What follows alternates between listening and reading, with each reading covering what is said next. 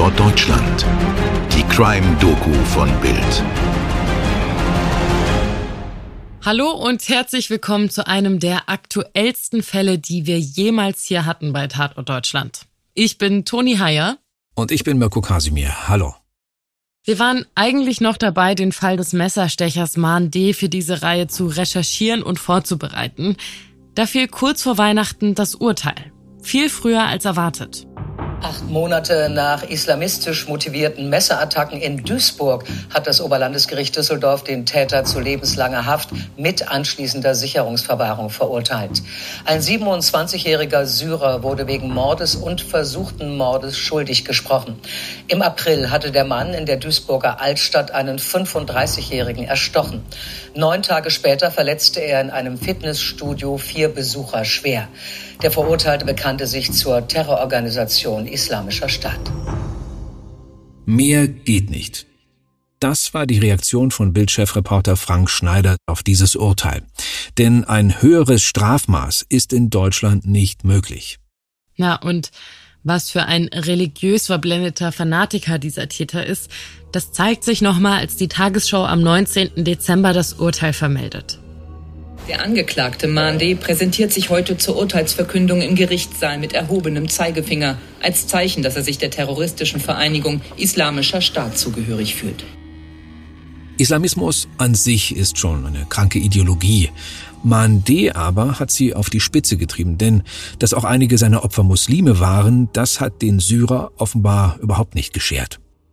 Versuchen wir also einen Fall zu begreifen, der 2023 weit über Nordrhein-Westfalen hinaus Schlagzeilen machte. Am 18. April wird die Polizei zu einem Blutbad in einem Fitnessstudio der Kette John Reed gerufen. Frank Schneider erinnert sich. Ja, bekannt geworden, in Anführungsstrichen, ist er überhaupt erstmal durch eine spektakuläre Tat, also einen Anschlag, wie sich hinterher herausgestellt hat, mit islamistischen Motiven, in einem Fitnessstudio in Duisburg. Er ist dort reinmarschiert in das Fitnessstudio John Reed, hat dann ein 21 Zentimeter langes Messer gezogen und hat dann äh, mehr oder weniger auf ja, Zufallsopfer eingestochen. Vier junge Männer. In der Umkleide begann seine Blutspur und drei junge Männer wurden extrem schwer verletzt. Einer ist so schwer verletzt, dass er bis heute überhaupt nicht wieder normal leben kann. Die jungen Männer waren alle zwischen 21 und 32 Jahren alt. Und dann hat sich im Rahmen der Ermittlungen herausgestellt, dass es wenige Tage zuvor in der Nähe einen völlig sinnlosen Messermord gegeben hat in der Altstadt von Duisburg. Dann hatte man plötzlich das Gefühl, das könnte ja auch mit demselben Täter zusammenhängen, hat dann eben Ermittlungen geführt und hat dann festgestellt, auch diesen Mord an Irfan, ein junger Deutsch-Türke, hat auch dieser Täter begangen, Mahn D., und hat ihn mit 28 Messerstichen getötet. Und auch dort war es schon ungewöhnlich. Er hat tiefe Schnitte geführt an der Kehle des Opfers. Im Nachhinein glaubt die Polizei auch aufgrund der Motive, sprich islamistischer Terror, dass er möglicherweise den Kopf abtrennen wollte. Es dauert aber eine Weile, bis die Polizei die Tragweite dieses Falles wirklich begreift.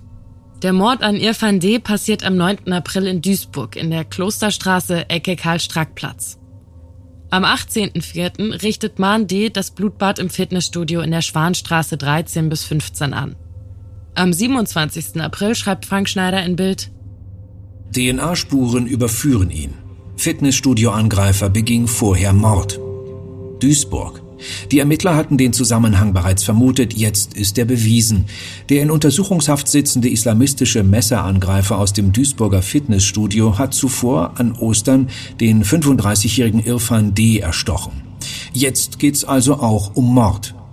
Nach dem Zugriff durch das Spezialeinsatzkommando hatten die Ermittler in der Wohnung des tatverdächtigen Syrers Maan D. Schuhe sichergestellt. Sofort kam der Verdacht auf, dass das Profil zu einem der Schuhabdrücke in der Blutlache eines weiteren Tatorts passen könnte. Jetzt ist das Ergebnis der Laboruntersuchung aus dem Landeskriminalamt da. An der Schuhsohle des Terrorverdächtigen fand sich die DNA des getöteten Irfan D. Kriminalistisch gesehen ist die Polizei auf dem richtigen Weg. Aber verständlicherweise fällt es den Ermittlern schwer, den Hintergrund zu begreifen, also das Motiv.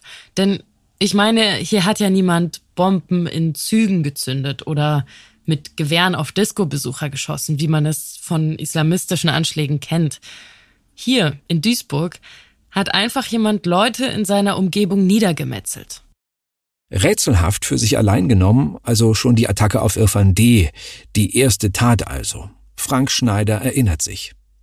Er wohnt ungefähr 200 Meter entfernt nur und es war ein junger äh, Mann, wie gesagt, der war auf einer Party, wollte eigentlich nur zum Pinkeln mal um die Ecke und ist dort auf den Täter getroffen, auch ein völliges Zufallsopfer, keine Vorbeziehung, die kannten sich nicht und hat dann wirklich so massiv auf ihn eingestochen, 28 Mal die Schnitte am Hals.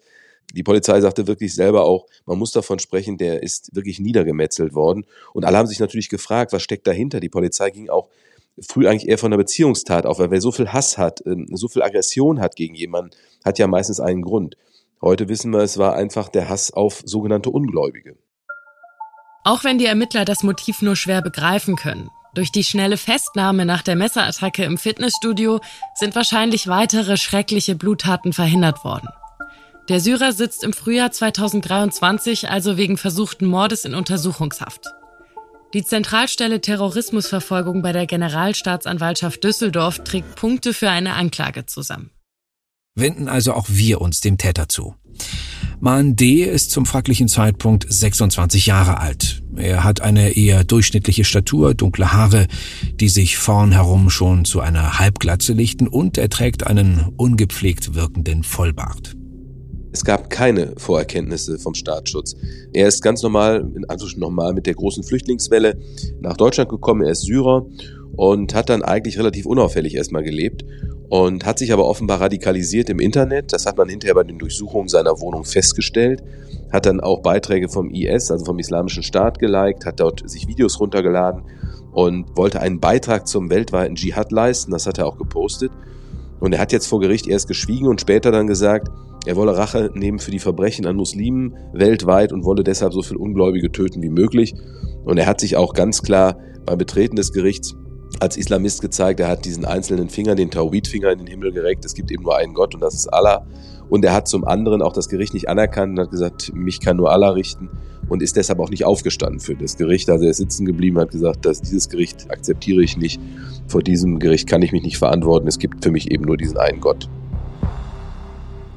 Da ist er also wieder, der Zeigefinger. Ich glaube, wir müssen das für uns mal einordnen. Also der hochgereckte Finger soll betonen, dass es nur den einen Gott für Muslime gibt. Der Begriff für diese Einheit ist Tawhid und beides, Zeichen wie Begriff, die gibt es schon seit Jahrhunderten. Und wenn ich das mal kurz noch ergänzen darf, ist das ja im Christentum ähnlich. Denn auch in der Bibel heißt es gleich beim ersten Gebot, ich bin der Herr, dein Gott, du sollst keine anderen Götter neben mir haben. Man spricht deshalb beim Christentum, dem Islam und dem jüdischen Glauben von sogenannten monotheistischen Religionen, also von Glaubensbekenntnissen nur für jeweils einen einzigen Gott. Erst durch die Massenmörder vom Islamischen Staat ist dieser erhobene Zeigefinger in Verruf geraten. Zum Beispiel hinterließ Anis Amri, der Amokfahrer vom Berliner Breitscheidplatz, auch so ein Gruß. Ganz bewusst so nahm es seinerzeit die Polizei an, stellte sich der Mörder vor eine Überwachungskamera und streckte den rechten Zeigefinger aus. Damals, nach dem 18. Dezember 2016, war diese Geste eine Verhöhnung der Opfer in Berlin. Und im Jahr 2023 vor Gericht in Düsseldorf, da ist sie wiederzusehen. Bild schildert den Auftakt des Verfahrens so. Der Angeklagte kommt mit dem Anflug eines Grinsens in den Gerichtssaal, hebt sofort einen Finger zum IS-Gruß. Schweigend geht er zu seinem Platz auf der Anklagebank. Als kurz darauf die Richter den Saal betreten, weigert sich der Syrer aufzustehen. Sein Finger ist weiter nach oben gestreckt. Der Mörder will damit wohl zeigen, dass er vor dem Rechtsstaat keinen Respekt hat und ihn nicht anerkennt. Für Islamisten gelten nur Allah und die Scharia. Eine Zumutung für den Staat und auf ganz andere Weise für die Eltern des Mordopfers Irfan D. Schließlich sind sie selber Muslime. Frank Schneider. Ja, die Eltern des Opfers Irfan haben wirklich eine unglaublich schlimme Schicksalsgeschichte hinter sich. Schon ein jüngeres Kind ist ums Leben gekommen, es ist in den Rhein gefallen. Auch da war nie wirklich klar, was der Hintergrund war, wie es passiert ob es ein Unglück war, ob er geschubst wurde. Und als wenn nicht dieses schlimme Schicksal schon reicht, wird jetzt der älteste Sohn auch noch so schrecklich ermordet und der Vater kommt mit dieser Tat überhaupt nicht klar. Er ist als Türke vor vielen Jahren hingekommen, hat hier fleißig gearbeitet, ist jetzt Rentner und er war so stolz auf seinen Sohn, der auch einen guten Job hatte. Und jetzt ist er tot und er spricht immer nur von der Bestie. Und er sagt eben auch, dieser Gedanke, dass dieser Täter, der angeblich Ungläubige töten will, sein Sohn war auch Muslim. Und deswegen sagt er, das ist alles so sinnlos und er versteht das einfach nicht, warum er ihn so schrecklich zugerichtet hat. Und ja, dass es eben ein Zufallsopfer war, damit kommt der Vater eigentlich überhaupt nicht zurecht. Wir haben hier schon viele Urteile aus Kriminalfällen wiedergegeben. Und ich glaube, diesmal fühlt sich das für die Angehörigen besonders gut an, dass der Täter so lange wie möglich weggesperrt wird. Also volle Härte des Gesetzes. Die letzten Worte von Mandé im Prozess in Düsseldorf waren, Sie können richten, was und wie Sie wollen. Wir hoffen darauf, dass Gott uns ins Paradies bringt. Da ist also jemand, der einfach nur Menschen töten will, die er für andersgläubig hält. Jemand, der es nach eigenem Bekunden jederzeit wieder machen würde. Der weder das Leben anderer respektiert, noch den Staat, in den er geflohen ist. Und Toni, jemand, der eben auch Muslime tötet und der andere Syrer, die friedlich und ehrlich hier leben, mit seinem Irrsinn mit in den Dreck zieht. Und das ist, wie ich finde, das besonders perfide daran. Und wie so oft bei solchen schrecklichen Verbrechen laufen wir Gefahr, zwar viel über die Täter zu reden, aber eben zu wenig über die Opfer, wie zum Beispiel über Yassin Güler. Das eine Opfer, auch Yasin, auch eben ein Muslim, 21, der auch in dem Fitnessstudio so schlimm verletzt worden ist.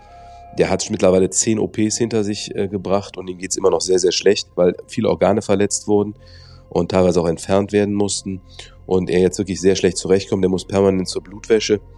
Und der Richter sagte auch am Anfang des Prozesses, dass das Opfer mehr oder weniger in einer Art Siechtum dort liegt und eigentlich überhaupt nichts mehr machen kann. Er ist mehr oder weniger ein Pflegefall. Man hofft jetzt mit weiteren Operationen, ihn wieder so herstellen zu können, dass er teilweise wieder ein normales Leben führen kann. Aber daran sieht man, wie viel schreckliches Elend er angerichtet hat und völlig sinnlos und Menschen angegriffen hat, die er überhaupt nicht kannte und die ihm überhaupt nichts getan haben.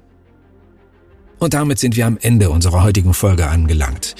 Wir danken euch, dass ihr mit dabei wart und wenn ihr Anregungen, Kritik habt oder Fallvorschläge, dann schreibt uns gern eine E-Mail oder schreibt uns eine DM bei Instagram.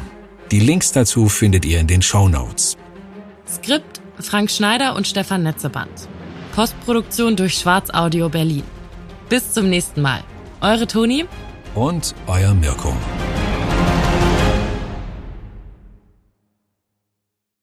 Dir hat diese Folge von Tatort Deutschland gefallen? Du bekommst von True Crime einfach nicht genug. Dann hör jetzt in unsere weiteren Folgen rein. Hier warten mehr als 200 spannende Fälle auf dich, wie das Verschwinden von Rebecca Reusch, der Prozess gegen O.J. Simpson oder die Entführung von Ursula Herrmann. Wir hören uns bei Tatort Deutschland.